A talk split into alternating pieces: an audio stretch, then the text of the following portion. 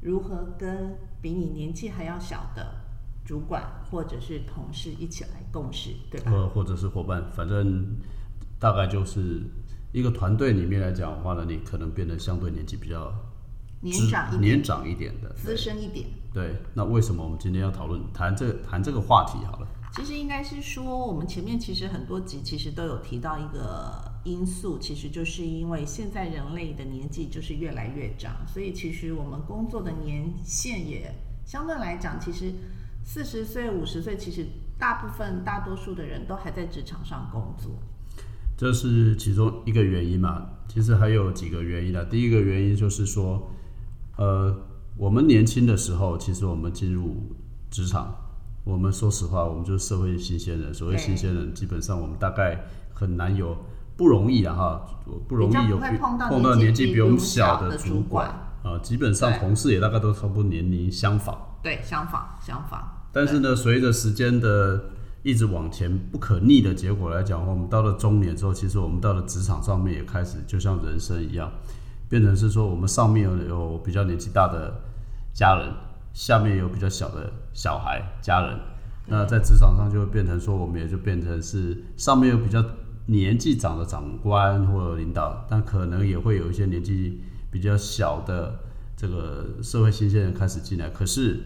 毕竟职位有限，所以呃，在人生发展不同的阶段的时候，你会慢慢的发现是说，可能有一些呃年纪上面呃相对比你没有那么大的，他就慢慢变成你的主管，甚至于应该先从变你的同事变，然后变成你的主管。对，都有可能，因为现在科技上的，应该是说现在网络上商业模式其实是越来越多元，对，所以不像以前的很似乎就很固定嘛，就是对就是长前辈啦、后因为早期啊，早期的时候，在企业经营里面来讲，公司经营里面也太强调所谓的年资。对，啊备份。嗯嗯嗯，但是因为刚刚特别提到说新的环境的部分来讲话呢，已经让这条界限越来越模糊模糊。那其实对说实话，呃，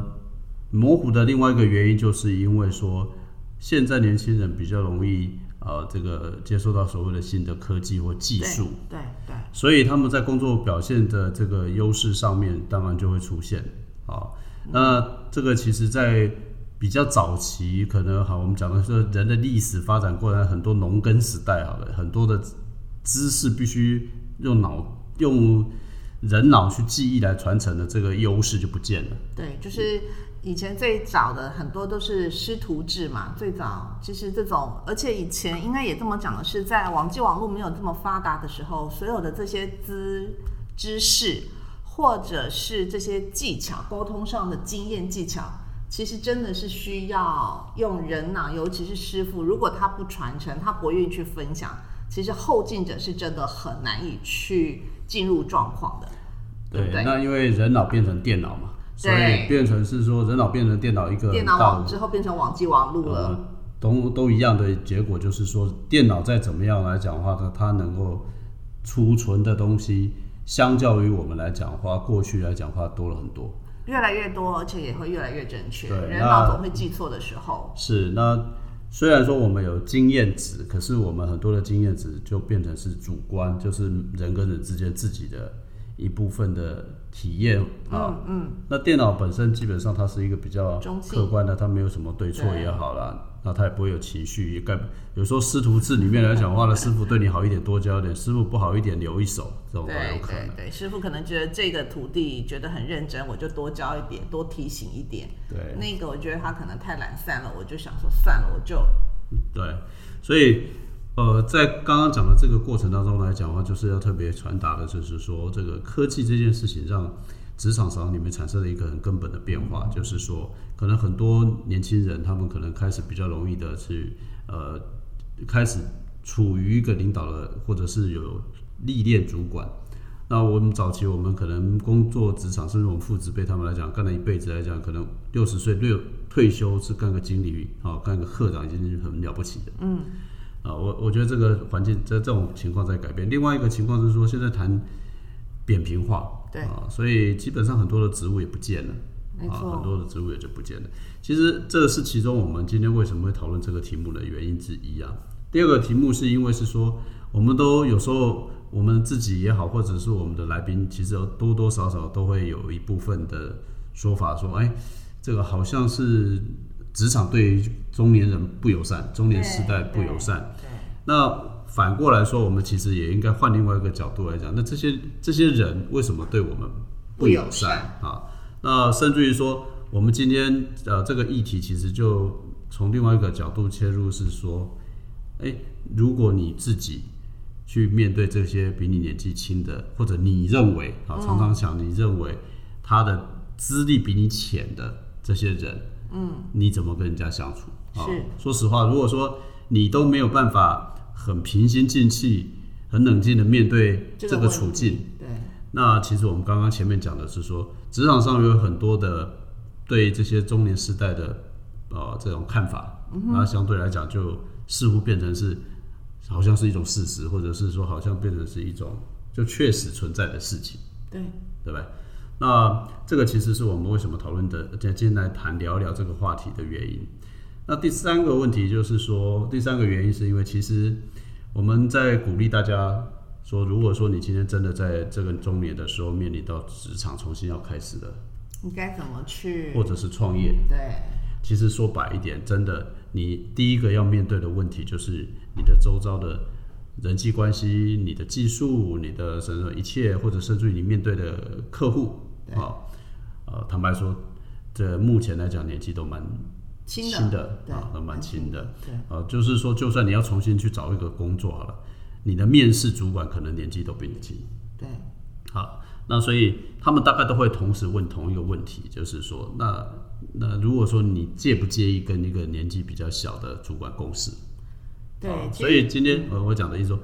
这个今天这个话题大概就会是这个原因所产生的，因为其实大家如果听过我们前面节目，也有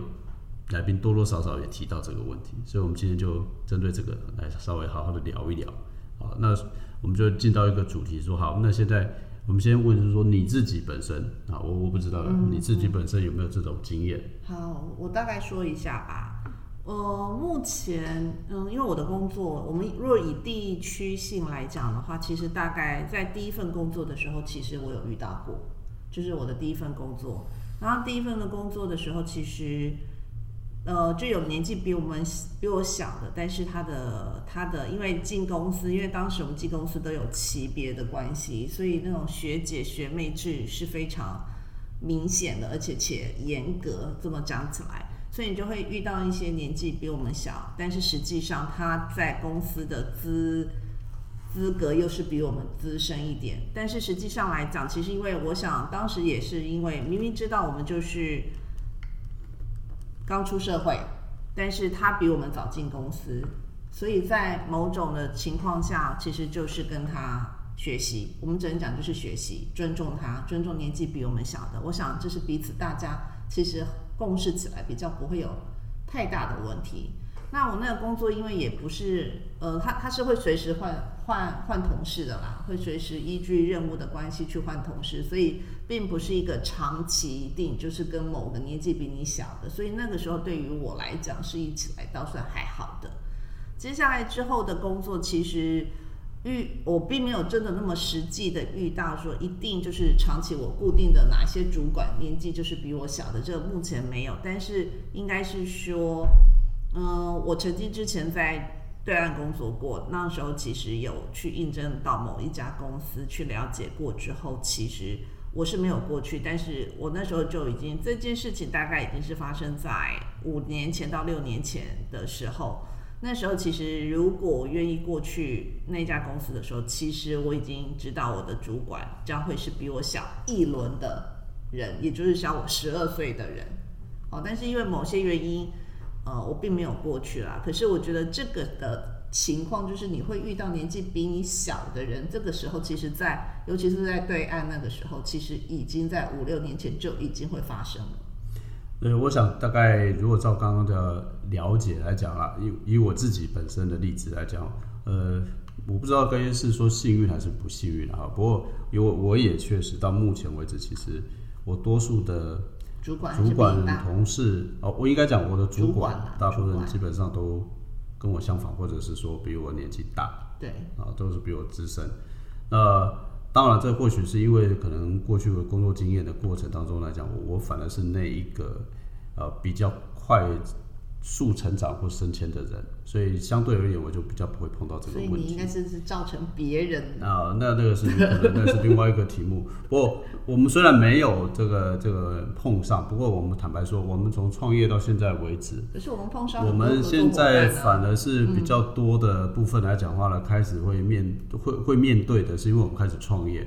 那所以我们讲的是在过去的这个职场上面的的经验，可能暂时暂可能没有，但是我们在现在创业的过程中，我们却非常明确的、非常明显的，我们现在合作的一些伙伴，全部比我们小，呃，大概几乎呃，我想我们大概是相对而言，百分之九十都是比我们小的啦，对好，对百分之九十，甚至于说客户，甚至于他是老板啊，甚至于说他是企业主企业主啊，或者是说他他只是 member 啊，或者是说对方的一些窗口对。啊，那包括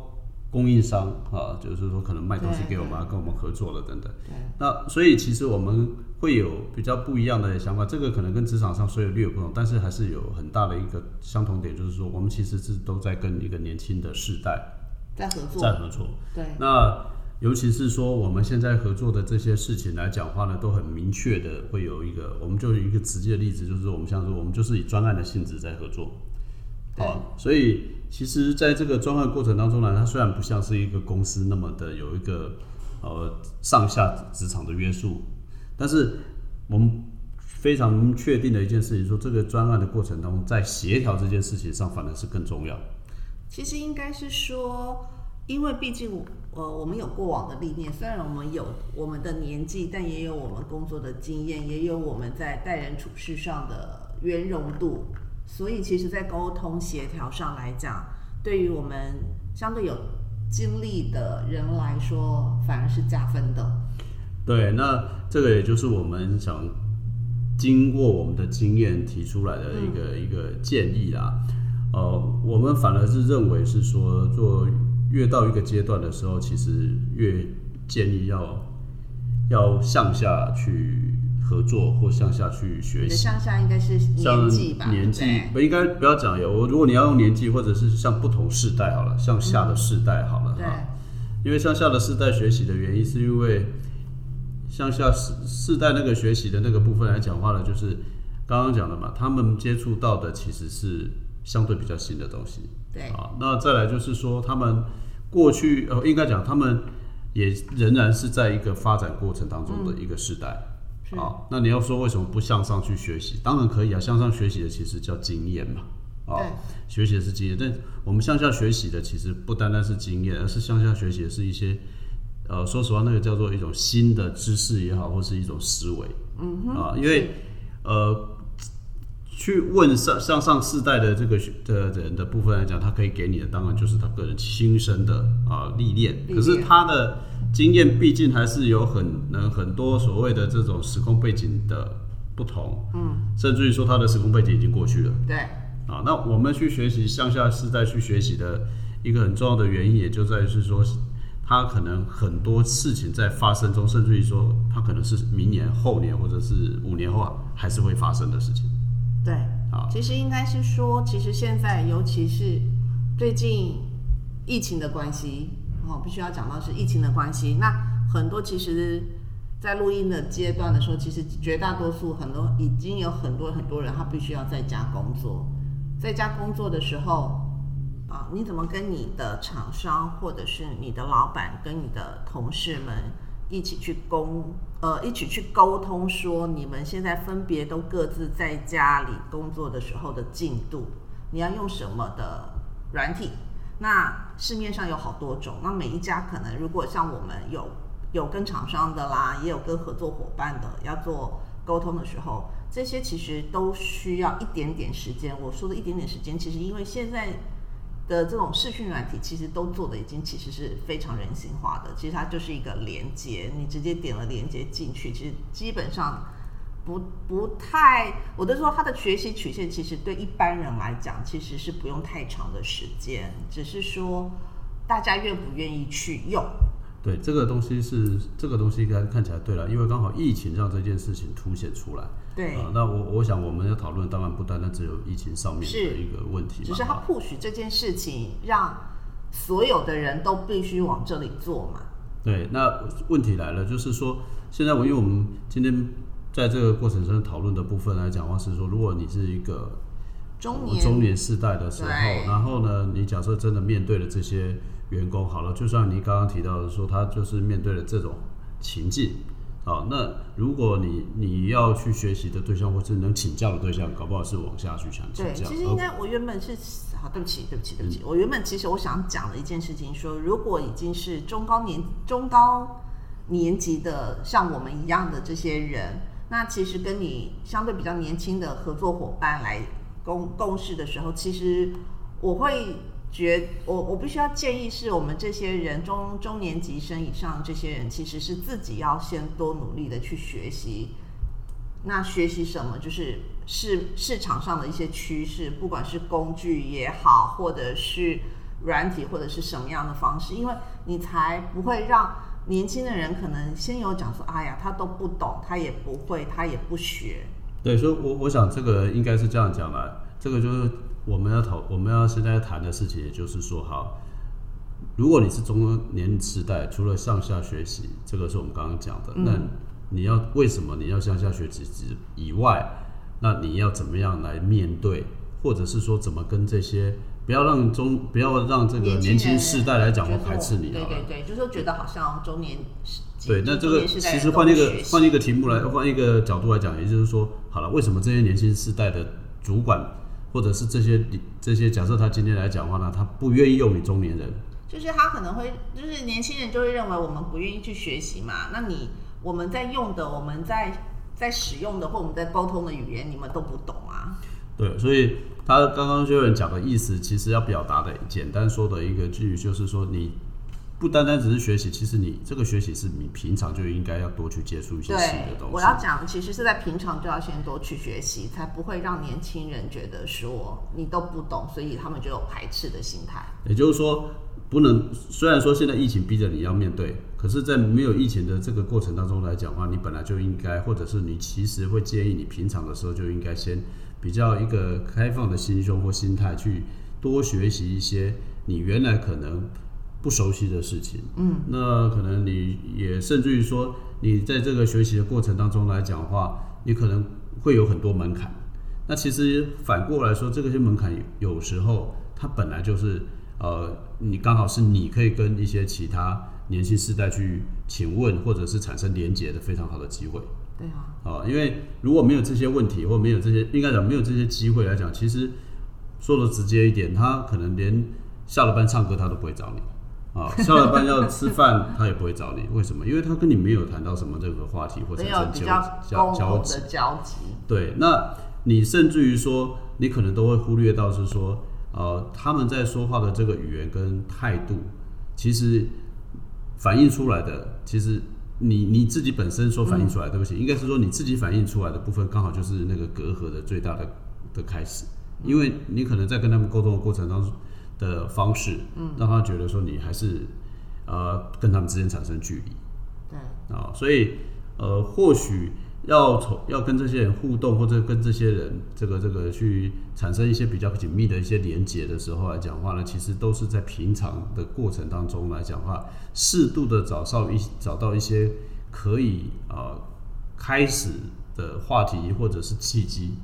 啊，要问他说这个是这个为什么这么用，或者这可以怎么用。对，或者是应该是说，如果假设我们是中年世代的人，我们应该先去了解说，哎，年轻的同事们或是年轻的主管，他们是用什么东西，呃，什么软体或者什么的工具去做一些交流，到底你会不会的？如果是不会的，就赶紧去学习，去跟上它。这对是我对我们中年世代的人的一种期许吧。就算就算我们在之前的节目一再的提，甚至于说很，如果你印象中我们最早的那种题目里面，还甚至于说我们学习一些什么样的新的东西，都拿出来跟大家对对分享。对对对，我们去学数据。那那这些东西其实就是这个很重要的原因，就是说啊、我们也在一直不断的自我鞭策去学的东西。那这些东西其实为什么我们刚刚提到说我们现在跟其他专业案的团队呢开始在合作，而且我们有机会合作，因为我们可以跟他们谈新的东西。应该是说，我们有我们就有呃原本的一些经验去告知他们，然后再运用在专案上，那也也有我们新学的技能，嗯，去做分享嘛。对，那我们最近其实还有另外一个非常重要的一个，呃，可能当然了，因为现现在受到疫情的关系，不然其实我们还有一个新的计划。那这个计划可能在今年要要去发生的就是，我们其实一直鼓励混龄的一些合作啊，我们就把它讲混龄的合作好了，对，就啊是不同世代之间，不同世代嘛，对对对。那因为可能这些疫情方面，中年跟青年，对对对，那这个东西基本上来讲话呢，就是我们一直强调的，怎么样互相学习。好，那今天所谈的这个部分来讲话，还要从另外一个角度来讲，就刚刚讲的，那年轻人为什么不跟我们合作？他觉得可能叫不动你啊，或者是对不对？这就是叫不动嘛，对不这就是我们对？刚刚讲的，你有距离感嘛？对，然后再过来是觉得你对你不懂嘛，我要你做的，你又告诉我说你不会做嘛对嘛，对不对？所以我，然后，然后再过来可能叫不动你对，或者是说好的，我想请你去做，然后你可能马上拒绝说哦我不会，对。对不对？所以这就会造成年轻人不想跟中年世代的人工作嘛。对，或者是说，当他连这一句话，或者是他连来问你都不想问，他就直觉认为说你就是不不会啊。对，那还有一个可能大家要必须要注意的，这个其实我是给各位的一个小一个非常明确的建议。这个东西可能很多人自己忽略掉。我先讲，很多中年世代都忽略掉的一些生活细节。所谓的这种生活细节是什么？呃，你的周周你的周边的环的世代来讲的话，他们所用的设备或者他们所用的一些东西啊，我举一个实际的例子好了，这个没有问题啊，就是说我曾经也碰过一个呃中年世代的的朋友，他当主管的，可是呢，他进办公室来之后，第一件事情是叫 IT 的员工给他准备了这个所谓的呃叫他员工帮他准备的叫数字的板，就是说他说我不会打字，我只会用手写，好、手写板，手写板啊，那他他做的这些动作来讲的话，其实他开这个可能你会觉得这个没什么，我就只会这个啊，对你只会这个，可是你传达讯息出去的是说你只会用某一些旧的环境，嗯，也就是说他这些很多的年轻员工一开始他就已经开始会去自主观的去判断说，嗯，那因为他接受到我们这个好像这个，东西，我们跟你就是有一点距离的，嗯，啊，对，那在这种甚至于说，在职场上里面的很多主管到今天为止，他还是会要求说，你把那个报表印出来给我看。嗯啊，为为什么要报表？因为我看那个比较习惯，对它本来就是很难。可是问题是，这个难的这个部分来讲话呢，嗯，这个这个这个难的这个部分来讲话呢，是你本来就要学习嘛，因为你的员工就因为你一个人，所以他的流程，因为大家都要谈无纸化，一个企业在大家都要讨讨论无纸化的时候，结果你就要讲说不行，我就是要用看的，嗯嗯啊，其实，在这种情况之下来讲的话，我觉得这个其实是在很多我们可能自己不自觉的过程当中，其实已经建立了沟通的障碍。很多的这个习惯的部分来讲话呢，其实可能对我们来讲话是习以为常的，可是对于这些呃外面的人来看的情况之下呢，他会觉得说，诶，就会产生一点呃不自然，好、就像说我们刚刚提到的那个习惯的部分，那反过来说，我们来看这个年轻世代也会有类似的问题嘛，啊，就是说他们可能用了一些东西啊，或者是说啊，我们曾经讲我们自己的，我像我自己的小孩哈，他们可能现在的用平板的机会，反正比电脑的机会还要多。应该是不要讲平板，应该是说手持装置的，尤其是手机，呃，手机也好，或手持装置也好，那这个其实这些东西，如果说我们是已经还在这个环境里面一起合作，那就变成是说，他也要适应我，我们也要去适应他们，就会不会像我刚刚提到的前面那样的状况，就是说啊，当然这个可能现在的现在的这个环境，很多的主管慢慢的可能也比较少了这样的状况，对。说要求人家印出来。可是实际上来讲话呢，我刚刚举的只是一个很小的例子，但是很多可能点点滴滴在我们自己的身边，是那你可能自己都要自己先去把这一个障碍或这个门槛来讲话呢，先把它给摒除掉啊。对那我还最近还有一些习习惯的部分，那个那个情况啊，就是我周遭的朋友，他可能还有人说，哎，呃，有疫情也是疫情的关系啊。为什么叫用赖？赖怎么扫描？赖怎么安装什么东西？嗯，好，那你会发现是说，可能很多人呃，即便赖今天那么习惯了，他他可能还是会会不熟悉。嗯，那其实你这这些不熟悉，可能我们换一个角度来，从这些年轻世代来讲，说我跟你沟通的话，我到底要什么啊？我就打电话吧，啊，或者是我我还是用发 email 吧。是。其实还有，其实最近还有最应该就是这一天两天的消息，就是现在网络银行转账，呃，免手续费了。然后如果你是用 ATM 转账的话，手续费减免两块钱。那其实我想表达的事情是说，如果像像我们家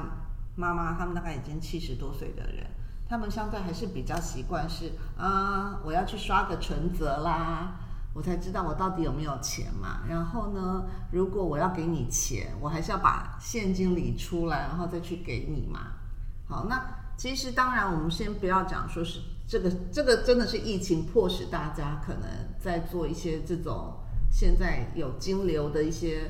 交易，或者什么时候就变成是。往对于我们中年来讲没有关系，可是对老人家来讲，可能他们又不习惯的。对，这这个东西都都存在。那我我们刚刚讲的意思总结，基本上应该是说，中年世代其实有一个大家自己本身都不忽略也好，或者是我们的建议是说，其实你要真的多一点好奇心。啊，还有学习心。学习我们刚刚有提到，但是我们讲的是说，学习大家都知道嘛。我要讲的是，大家都少掉了一个重要的点，就是，请你多一点好奇心，去观察你身边的这些环境，年轻世代到底他们在用什么，在做什么。对。啊，用什么做什么都会产生一些连接，产生。那当你能够主，当你跟他之间有产生了共同的话题，嗯，那说实话，你们在合作也好，在呃，在沟通上面也会产生的更顺利，啊，所以我我刚才讲的是说，刚刚你也提到说，即便我们父母他们觉得说啊，他们要去刷步子，对，那个已经是经验了。那我们的科技已经告诉我们，他我们不需要再回，不需要再去。所以为什么我们才会回过头说向下去学习？那你至于说你怎么跟下面的这，你真的只有一件事情，就是好奇心，都会问他说他们现在在看什么节目，他们现在在用什么软体。在他们现在用什么方式在互相产生人际关系？嗯，他们他们之间彼此在在用什么，在透过什么方式来讲话呢？在啊，在在哪些主题是他们关心的？哪些主题是他们好奇的？哪些事情是他们有兴趣的？啊，对对对，最近最近不是大家孩子们都留在家里要上课的部分嘛？那当然，呃，台湾当然有自己就是官方的一些。上课的管道，可是因为一下子涌入太多的孩子学生嘛，所以就会变成很卡很卡嘛。然后北部就有一所高中的老师，他他用了一个直播的方式，嗯，然后结果引起了学生孩子们的的赞许吧。就是我觉得我我我其实在这边想表示的意思是说，哎，你看老师这位老师，我必须要讲是这位老师，这位老师。他并没有遵循，也不能讲他并没有遵循，或许他已经先去试过，就是政府提供的那个方式，软体的方式，但是因为上课起来是卡卡又顿顿的，所以他转换了一个孩子们也熟悉的一种直播平台，然后引起了孩子们的共享跟鼓励啦。当然，这个其实是一种呃一个其中一个例子了。那当然，呃，对于。我们要如果今天跟这个题目比较契合的，就是说，那你或许应该去了解说，他到底用了什么样的方式，啊，去跟这些年轻时代去沟通，嗯，啊，因为他既然他提出来，那当然大家当做一个话题去思考。可是如果你是这个中年时代，你会用这个方法吗？除了这个，我还要讲的，这个孩子是一个高中，还有另外一个大学老师更可爱，大学老师也是，他也是。这是我刚刚那是高中老师，然后这个是大学老师。他说他去也是一样嘛，没办法，他就选了另外一个直播平台去。那他可是其实他的班上课程的孩子应该只有五十四位学生，大学生，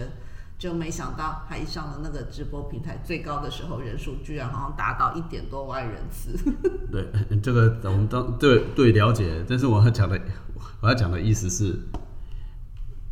你是会这么做吗？你是中，你假设你是中年时代，你不管你讲的是高中老师或是大学教授老师好了，他是我们所说的这个中年人，或者如果你就是这个中年时代，你会跟他们一样去找问题解决，要解决问题吗？对，我只是想分享，因为这些老师们也都是我属于我们中年世代的人嘛。对，我要讲的是说，如果是那很好，你基本上来讲，你已经满足我们刚刚讲的说，哎，前面提到的建议。好，那如果你不是，或许这就是你可以参考的例子，就是你面对的环境或这些年轻世代跟你过去的环境真的不同。对，所以你现在真的想要跟这些，或者是你产生跟他们共鸣，你就是要去不断的、不断的找出一些新的方法来。对，可是应该这样讲好了。来来来，为什么我在想一件事？我们为什么要在这里一直讲说要要我们中年的人去学习，或者是跟年轻人去学习呢？因为很重要一件事情啊，我们刚一不是一开始题目就我们开始这个 J 这个频道或者是一开始前面就讲了，我们认为这个环境对中年时代是不友善的。嗯，那今天这个节目的目的其实是倒过来说，人家不对你不友善，其实也有可能有一些原因嘛。有可能是我们自己某一些时候造成的。对啊，就是我们刚刚提到前面的很多例子啊，你你不愿，你没有参与，你也没有愿意先试着让人家感受到说你是想学习，或者是你的好奇心，对或者讲的直接一点，因为你年纪大了，你面子了，或者是你自己觉得你没有学习上面不好了，我讲最最常听到说啊，我我我年纪大了，所以这个都是新的东西，我都不懂。也就是说，因为你一直有先有了这样的一个立场了之后，嗯，你就让人家感受到说，有隔阂。跟他之间是有距离或有隔阂。那这个就会反映到说，我们一直讲的说，也许这才是，这也是一个很重要的因素，是环境对中年时代不友善的原因啊。是这个当当然不只是只有在职场啊，啊，在你的生活中其实都在发生嘛。是的，所以，其实我们今天要谈的意思就是说，呃，你会仔细去查、去观察，就是说，中年时代会觉得人家对他不友善。可是，我们要建议大家从另外一个角度来看，可能我们自己本身到底有没有也做了什么样的改变？对如果今天我们自己并没有做这个改变，我说实话，这个不友善或者双方面的差距会一直存在。是会一直的延续下去，所以我才会讲说，哎、你要问我的问题是，我们为什么要谈这个？因为很简单，如果今天双方面不透过这种互相啊讲的直接一点，就是检讨或者也是要反省，或者是自己的重新的去思考的时候，嗯，那那可能这个距距离会一直存在。对啊，啊，所以我们也才会刚好借这个机会来讲话，来讨论这个议题。对还有，如果大家仔细去观察，呃，即便你们用关键字去网络上去找好了，你会发现很好玩的一个结结果，我可以当做今天的一个快要结束的结论，就是说，你会发现很多的文章是在讨论年轻世代啊怎么样跟年纪带领怎么样的那个年纪大的这个员工，嗯，就说。很多的文章其实是在教，或者是说很多年轻人怎么年轻人跟跟你年纪大的员工部署去相处，对，可是就没有不容易找到，不多哈，真的是不多，不容易找到说，哎、年纪大的主的员工如何去跟年轻的主主管相相处？哎、这个这个是一个下一个很好的问题啊，为什么？可能大家要好好的思考。难道真的是如大家所说的，因为这群人都是老顽固的，改变不了了吗？啊，我不知道啊，我只是说这个其实是一个蛮好的一个问题的时候，有没有想过，为什么人家只是在关心说年轻主管怎么去带领这个年纪大的一点的这个员工，而没有那么呃很少人会去管说年纪大的员工如何跟年纪小写文章的这些人也觉得。对年长者可能比较难以改变，有可能所以啊有可能还是啊告诉你们对这些年轻的主管，你们怎么自己去面对吧。没错。所以呢，我我最后的大概就是这个意思，就是说，好，大家也可以开始去思考说，为什么？那这个更重要的这个题目，也就留给这些中年世代。那这些年轻世代，你们也要记得，你们早晚变中年。对，一样啦。对，因为这些事情是一个不可逆的，好不好？对对对，是的。好，那今天大概节目先聊到这里。对，在这个状况多变的情况下，还是祝福各位大家要多多小心。OK，好，嗯，谢谢谢谢各位，拜拜